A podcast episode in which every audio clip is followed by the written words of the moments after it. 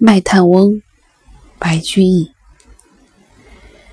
卖炭翁，伐薪烧炭南山中。满面尘灰烟火色，两鬓苍苍十指黑。卖炭得钱何所营？身上衣裳口中食。可怜身上衣正单，心忧炭贱愿天寒。夜来城外一尺雪，小驾炭车碾冰辙。牛困人饥日已高，市南门外泥中歇。翩翩良骑来是谁？黄衣使者白衫儿。手把文书口称敕，回车置牛牵向北。一车炭千余斤。公使屈家惜不得，半匹红绡一丈绫，即向牛头充炭汁。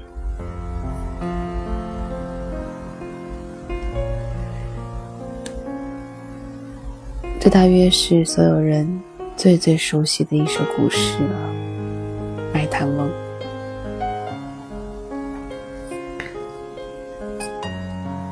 好多次想分享这一首，但是又不知道该说些什么，只好作罢。今天早上在屋里看着外面阳光很好，带着女儿下楼，一出楼洞就后悔了，那刺骨的寒风啊！我们走到停车场，看到一个阿姨。五十几岁的样子，旁边放着一个购物袋，不知道是去哪里购物回来。两手插在口袋里，在那个空着的停车位上来回转圈的跑步。我猜想，他大约还赶着回家做饭，他大约没有时间去一个更加专业、更加舒适的健身房。锻炼身体，更可能的是，他根本就舍不得花那一分钱。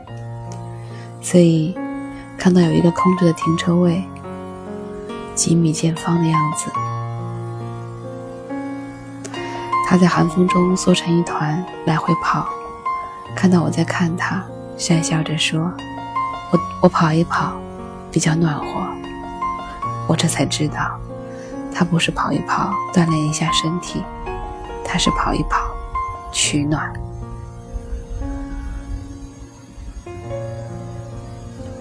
回到家，正好快递来了，我接过快递，习惯性的说一声谢谢。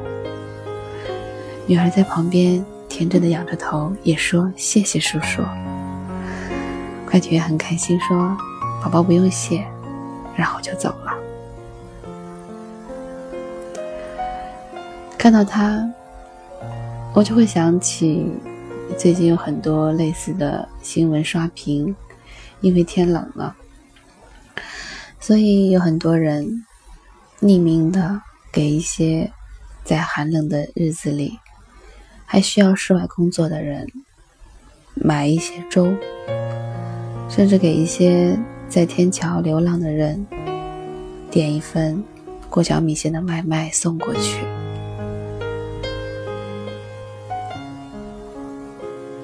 关于快递员，关于外卖小哥，新闻太多太多。每一次看到，我都会想，这恐怕是跟我接触最多的一个群体了。我几乎从来都没有投诉过任何一个快递，任何一个送外卖的小哥，哪怕他们偶尔会迟到那么一两分钟，有必要吗？如果你曾经试过在寒风中骑一会儿单车，更不要说是他们的电瓶车了，你就知道，他们比你更希望准时可以送到，因为在寒风中那滋味可不好受。更不要说有的时候是更加恶劣的天气。以前对他们说谢谢，只是我的一个习惯。后来我发现，我在不知不觉中践行了我自己的教育理念，那就是言传身教。当我在尊敬他们的时候，我发现我的女儿，你根本就不用刻意的去教她要尊重别人，尊重别人的劳动，她已然在我的习惯当中学会了一切。下一次，当你要莫名的发火，又或者当你想要说谢谢，却又羞于启齿，还没有形成那个习惯的时候，想一想，你的孩子，他会被你的每一个决定影响到。卖炭翁，白居易。卖炭翁。发心烧炭南山中，满面尘灰烟火色，两鬓苍苍十指黑。卖炭得钱何所应？身上衣裳口中食。可怜身上衣正单，心忧炭贱愿天寒。夜来城外一尺雪，小驾炭车碾冰辙。牛困人饥。日已高，市南门外，泥中歇。翩翩两骑来是谁？黄衣使者白衫儿，手把文书口称敕。回车叱牛牵向北，一车炭千余斤。宫使屈驾惜不得，半匹红绡一丈绫，系向牛头。重探之。我是安吉，感谢你的收听。今天周五了，祝你有一个愉快的周末。我们下周一再见。